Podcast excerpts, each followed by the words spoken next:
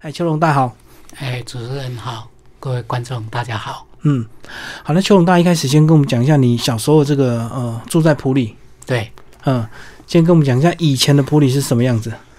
哦，以前的普里，其实普里它算是群山环绕的，嗯，也就是说算是一个世外桃源啦，哦，它它是算台湾唯一不临不临海的县，对，哦，那所以哎，对外在交通上会是比较不方便，但是它会变成一个自给自足的一个哦小小镇这样。嗯，普里从什么时候才开始观光变那么发达？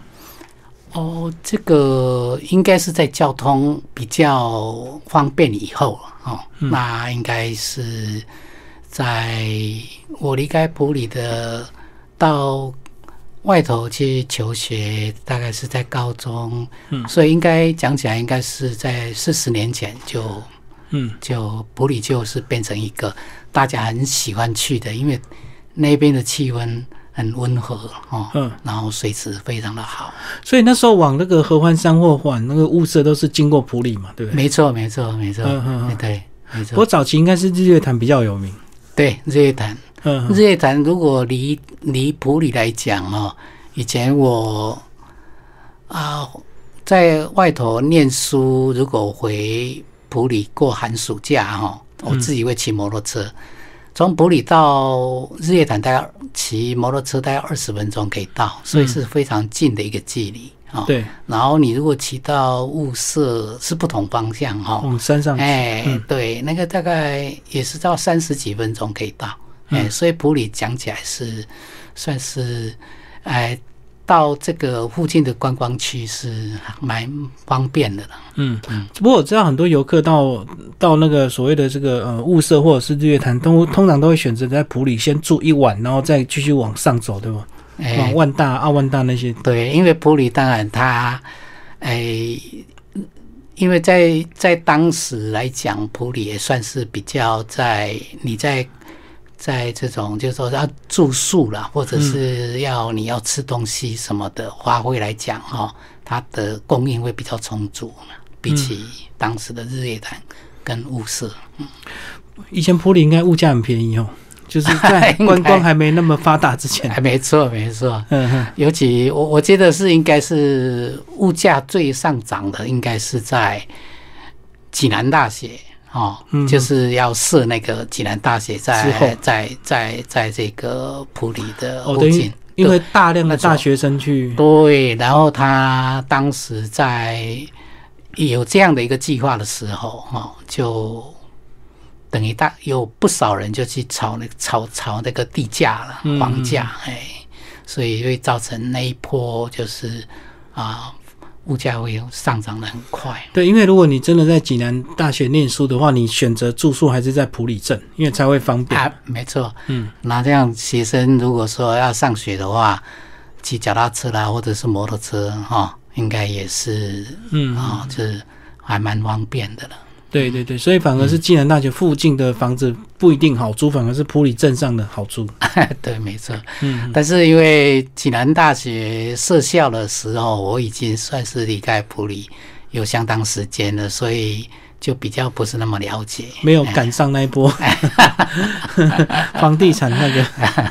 好，那其实这本书呢，这个呃很多你童年往事的绘本，包括呃这这本书的书名的这个主角是一只那时候你叫它杜姑，杜姑，对，是它每天都好像都昏昏沉沉，白天都在睡觉，你嘛？哎，没错，这个杜姑的话就是打瞌睡嘛，哈。嗯。它它杜姑其实就是一只猫头鹰呐，哈。啊，其实猫头鹰它是夜行性动物。对，所以它的白天的时候，它其实是眼睛都闭起来的。嗯嗯。但是它的警觉性很高，你不要以为说它眼睛闭起来，你想随便这样去捉弄它哦，它马上眼睛就会瞬间睁开。嗯嗯。哎，所以呃，就是因为它是一种，也算是一种老鹰类的这种哦，就是算是一种野兽了哈。所以呃，一般我们啊。普通家庭养的那个狗啊、猫啊，哈，其实看起来很凶，但是碰到猫头鹰，它是不敢去招惹它，嗯，所以猫头鹰，其实也有它哦，这种诶。就是有它的野性的一面呐，嗯，对，尤其是晚上它盯到猎物的时候，那个快很准啊，那个抓老鼠很凶狠，对，没错，它它这是它求生的一个基本的本能啦，嗯，可以这么说，嗯，而且他们那个听觉其实很敏锐的嘛，所以那个白天你要捉弄它，其实它的耳朵是很敏感的，对，嗯，所以有一次我在 YouTube 有看到一个报道哈。他就有分析三种鸟类的飞翔的那个录音的状况哈，嗯，一个是老鹰啊，那一个是鸽子哈，一个是猫头鹰，他才发现说老鹰啊或者是鸽子啊哈，它它的它拍翅膀的声音都很大，但是猫头鹰它是它可以是是完全无声的去抓了他的猎物，嗯嗯。所以那个，因为他要抓猎物，所以他完全没有声音，让那个猎物无法察觉的。没错，没错，没错。来，其实邱王大跟我们讲这个杜姑当初的由来，好不好？说原来是你阿妈要要买来补。对，那这这个是蛮有趣的一件一件一件事情的啊。就是杜姑她，她是我阿妈。其实这个事情应该是讲讲到大概就是在五十年前了哈。我阿妈在市场。那大概是被人家游说，然后他就买了这一只，呃，独孤，哦，就是这一只猫头鹰。但是本来是想想啊，给这个小孙子进补的了。嗯那后来意外的就是它变成我们的的宠物了嘛，哦，那就这样发展出来的。我们跟他互动之间，嗯，在记忆中哦，所哦留下来的一。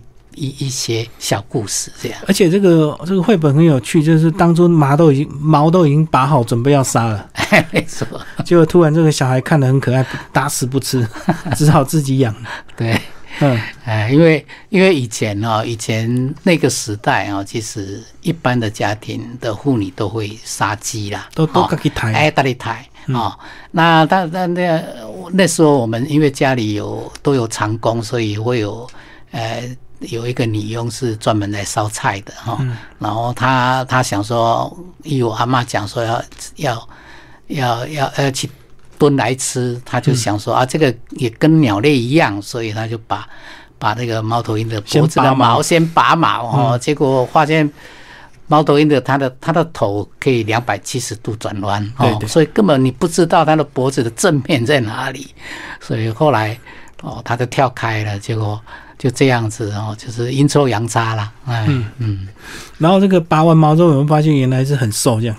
对，其实跟鸡拔完毛之后也是，其实其实其实对，其实讲起来哈，说鸡鸭鹅哈，我们是不会把它拿来当食用的这个这个这个禽类哈。其实他们是因为基本上他们都是算是比较有肌肉比较重的，嗯，哦，所以它飞不起来。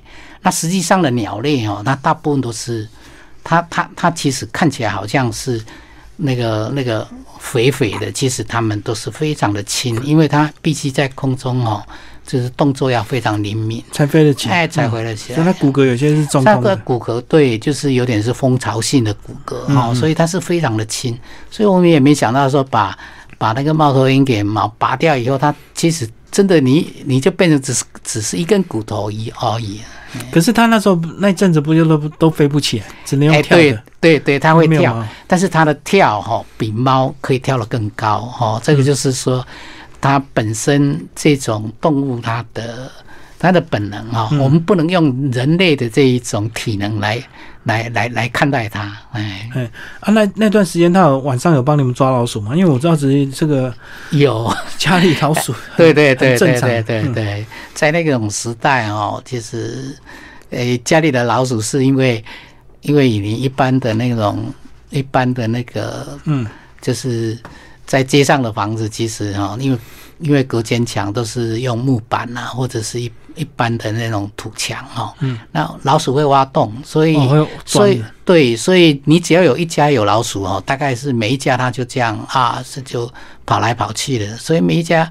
晚上天花板上上面都会有老老鼠，都在开开会。哎，对对，我们跳浪鼠啊。嗯，那猫头鹰它本身对这个老鼠，它只要有有有这样的一个声音，它马上就就警觉性的就会去抓哦。嗯，所以所以那时候你们都没有喂它东西嘛，让它自己晚上去。其实还是有啦，它只是说它应该天生的本能哦，它就是会去。去去抓抓老鼠，就跟那个猫一样，有时候猫去追老鼠也是追好玩的，可是追几次老鼠就不敢。对，那其实如果是像现在我们年轻人在养宠物哦，把猫当宠物养的话哦，现在的猫应该连抓老鼠的本能应该都忘掉了。嗯嗯嗯。它只能去玩老鼠，哎，玩老鼠，哎，他他可能会跟老鼠会做成朋友，嗯。嗯嗯，因为他他因为动物一般都是为了要吃东西，它才会有去猎食的那种必要性，嗯嗯嗯，所以他有有抓到哪一些奇怪的东西？你们那时候小时候看的吓一跳的，哎，倒也没有，有没有注意到？哎，对，应该也会抓蛇哦，哎，它。应该是会，但是你家在家庭里头是不会有，不太容易看到，不会看到。哎，好，然后还有这个下一个章节讲到是喜鹊跟你，这主要是你在户外写生的时候，对对，但是是是一个一个蛮特别的一个情况了哈。这样一个邂逅是，就是他他。是我在户外的的这个公园里头哈，他主动啊跑来这个，所以他都不会怕生，就对。对，所以我就觉得说这个是相当有一个灵性的一个哦，这个一个鸟类哈。嗯，是不是有有人这个喂养惯了，所以他是不是看到人就会比较亲近？嗯，如如因为。这个倒是都有可能，说不定它是幼鸟的时候是人人是曾经养过，然后后来说不定飞走了，或者是是，或者是就是它本身就是比较对人类它哦比较亲近，这个也是可能是鸟本身它的个性。但但是我知道这只鸟这只喜鹊哦，跟我是能够这样互动哦。后来我在别的地方哦。也是有看到很多喜鹊，但是喜鹊它几乎是不会跟人互动，嗯。哦，所以说这个也是好像也是就是蛮蛮偶然呐，对，很奇妙的感觉，对，嗯嗯嗯。好，那第三章就是讲到童玩的部分了，嗯，就是 也是你小时候的回忆嘛，就你们以前那时候玩的东西，对，没错，嗯，因为在在以前哈，就是。在我们那个时代嘛，哈，民国大概四五十年的时候，那那时候物资还是比较缺乏了，哈。那尤其是在小镇上，你哎，然后在那个时代，嗯，哦，也不也也没有电视啊，也没有像现在小孩子说有有电暖。那也许现在的小孩说不定会觉得说，哎，生活在那个时代的小孩会不会是哦，觉得生活会比较苦闷啊，或者什么？没有电暖，但是但是。但是这是这样的情况是不哎是不对的哈，我觉得哎小孩子的快乐哈，他是在他的想象力的啊，而不是在物质啊。也就是说，在我们那个时代的小孩哈，哦，你没有安亲班，没有托儿所，没有才艺班，然后你的生活是很自由自在的啊。然后你你就会去动脑筋，你自己会用手做去做风筝啊，哦，你会去打陀螺啦，哦，然后你会去玩弹珠啊，或去折纸船呐。其实这这个基本上这个也是一个会让你的生活非常的丰富啦啊。所以每一个时代的童年其实都是充满了哈非常快乐的啊一个情形。都各有不同的一个玩法，啊，对，没错。哎，可是你那时候住在那边，没有在户外去什么抓大肚鱼啊、钓青蛙吗？因为那时候小普里是一个很生态很好的一个，没错。其实青蛙都有，哎，抓青蛙啦，哈，或者是那种在那个溪边里头去猛拉，哦，都那个都有大肚鱼，有，哎，是有，都有。对啊，因为其实我小时候也有在普里这个待过一段时间，然后那时候好像能玩的地方就西边就一大堆那个什么拉尔伊亚这样子。哦，那是太漂亮了，哎，那种 K 国啊啦，K 黑啊哈，那种因为没有生态污染的情况之下哈，其实你小孩子你其其实你你你在西边哈，都用用那个本机哦，就可以马上可以捞捞一本机的那个拉回家。煮汤吃，所以是真的可以蒙拉减水口，没错。小时候真的是这样对对对对，嗯，因为因为这个蒙拉减水口还是蛮真的很重要，因为小孩子哈，你在外头玩哦，你的裤子一定都会很脏。然后你如果说去猛拉的时候，你裤子顺便洗干净回来哈，也大大概干了哈。家里的人哦，因为因为妈妈大部分事情都很忙哦，所以如果看到你裤子很脏的话，我那不揍你两下哈，他心里心里也会不能平衡。但是你如果已经裤子已经都洗干净了哈，那应该就不会被。被挨揍了，嗯，而且呢，你在那边玩，其实还要注意有很多水蛇，对不？那个很多水蛇，像突然这样钻出来，你对，其实所以当时来来讲哈，其实小孩子哈也是自己都要有一个警觉性的，嗯嗯，哦，就是你在野外生活，所以为什么说当时哦，大部分父母不是说，因为他们的工作都。都很辛苦，对，但是都要没时间管小孩，对，但是要大小孩带小，叫小比较小的小弟弟、小妹妹，哦，要照顾他，嗯，哦，这样才能够防止意外的发生呢。嗯嗯嗯，跟我们讲这个定干笼好不好？啊，定干笼，以前定干笼真的是要把对方干笼定到破。哎，对，这这个我想，这个这个规矩不是我们，应该不是我。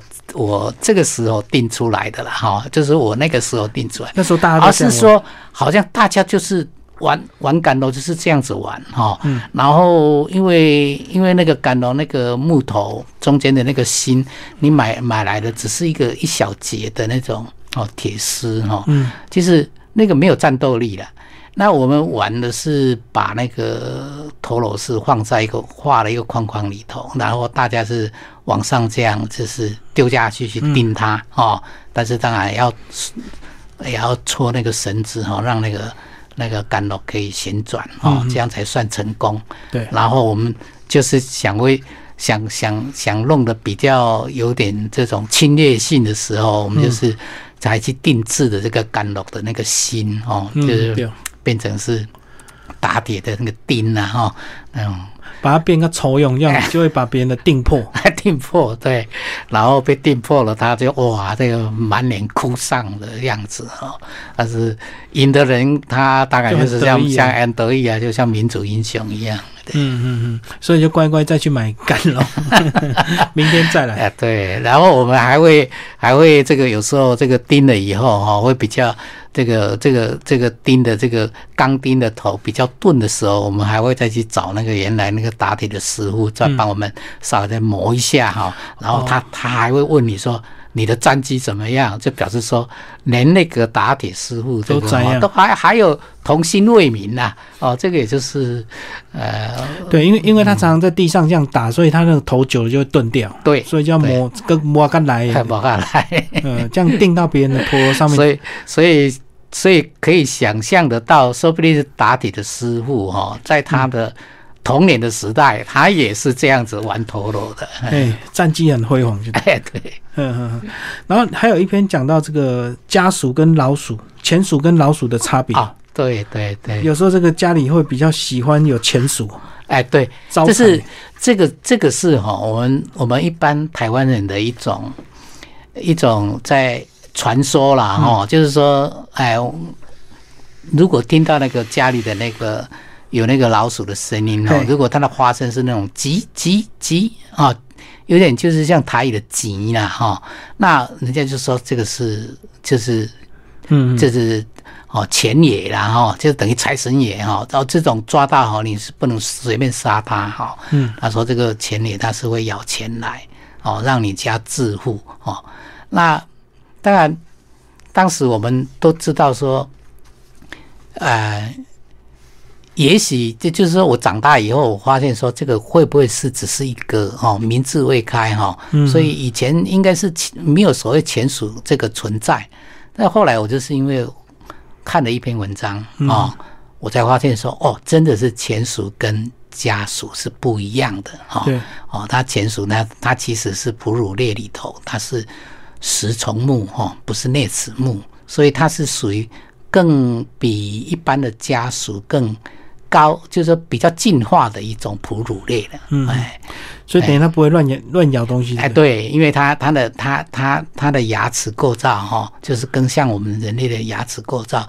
然后一般的一般的家鼠那种老鼠，因为它没有牙根，所以它它牙齿一直会长长嗯，所以它会牙，哎，它要磨。牙啊，然后磨牙的时候，有时候就是会咬家具的那个哈，或者是就会去咬咬电线，所以造成着火，所以这种就这种。老鼠就会比较危险，就它长长，它就会不舒服，不舒服它就要去磨。哎，对，对，奥贝嘎啊，结果它如果是咬到电线，电线就会可能着火了啊，会发生火灾啊，这种其实也是蛮危险的了。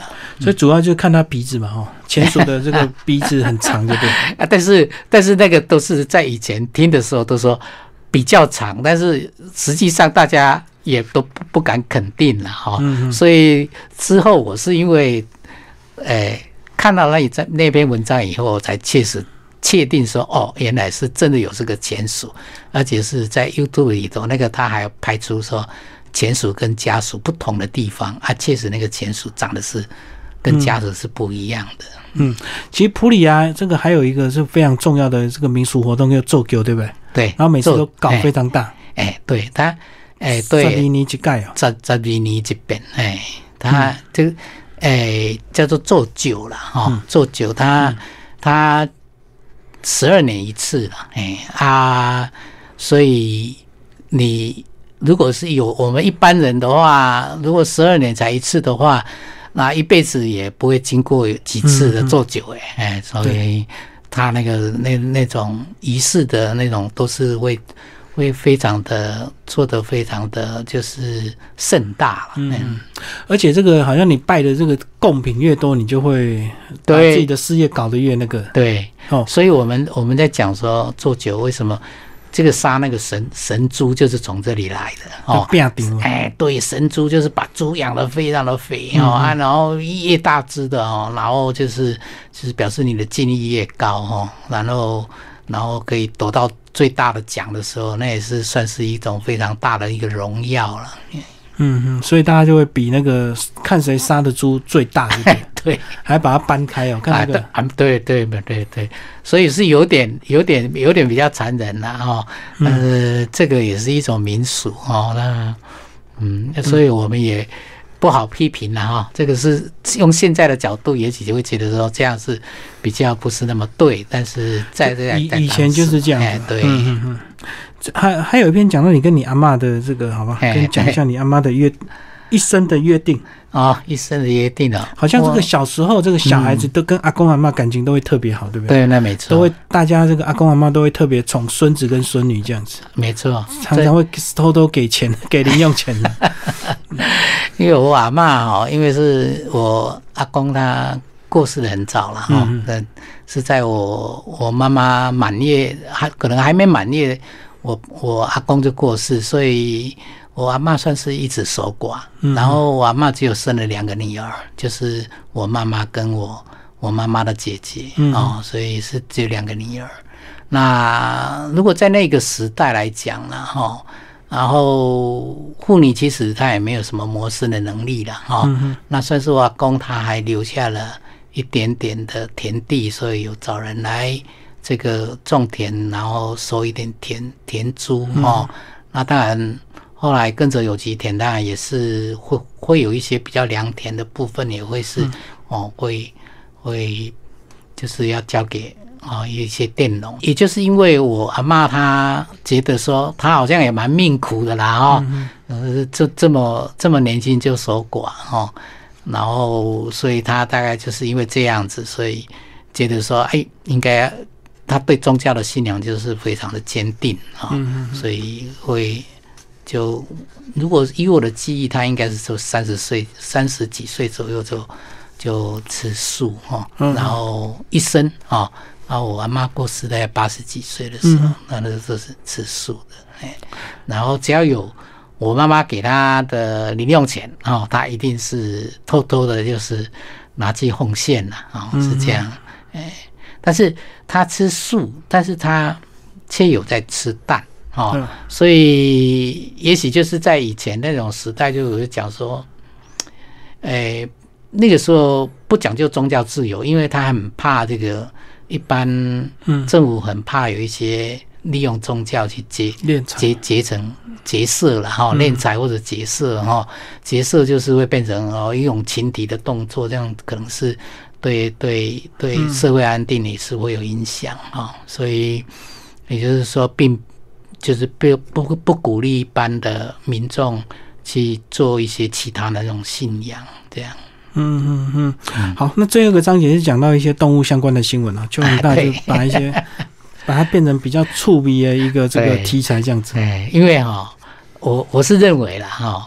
因为在一个地球上面有千千万万种生物哈，除了人类之外哈，但是生存的这个法则是由人类来定啊。那我这篇其实只是我其中有时候，因为我看看到报纸的某一篇新闻，我就觉得说，哎，这个新闻是还蛮有有。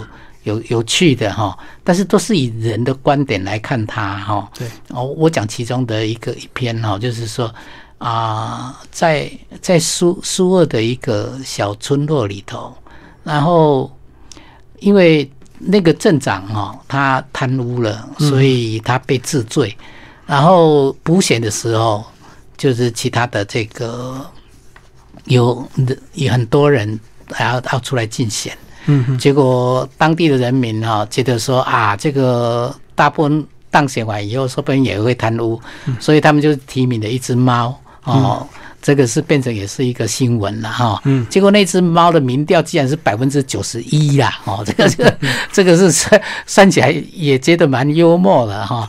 那当然以人的观点来讲，那我最后也是会选出一个人当。当市长，哎，当镇长了哈。但是如果说我们从另外一个角度，从从动物的角度，他为什么不能来当一个镇长呢？哦，如果他当个镇长，在委托底下比较这个廉洁的人来当他的执行长，哦，应该也是可以啊，哈。所以我是用这样的方式来讽刺一下，来调侃一下我们的人类的哈。所以这个章节名称叫《动物狂想曲》，包括这个青蛙太少也被警察要去开单，不知道开给谁。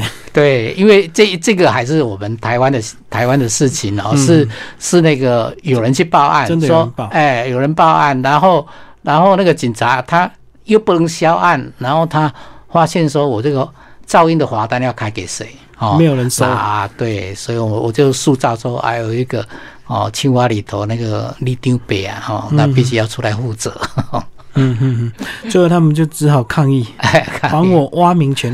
对对不能够讲。对对啊，你你叫叫青蛙的时候，你不能不能不能这个不能啊，对，不能乱叫。其实这个是他他在交配期里头他应该有的权利，对不对啊？嗯，所以啊，这个又从这个方面去缓再来。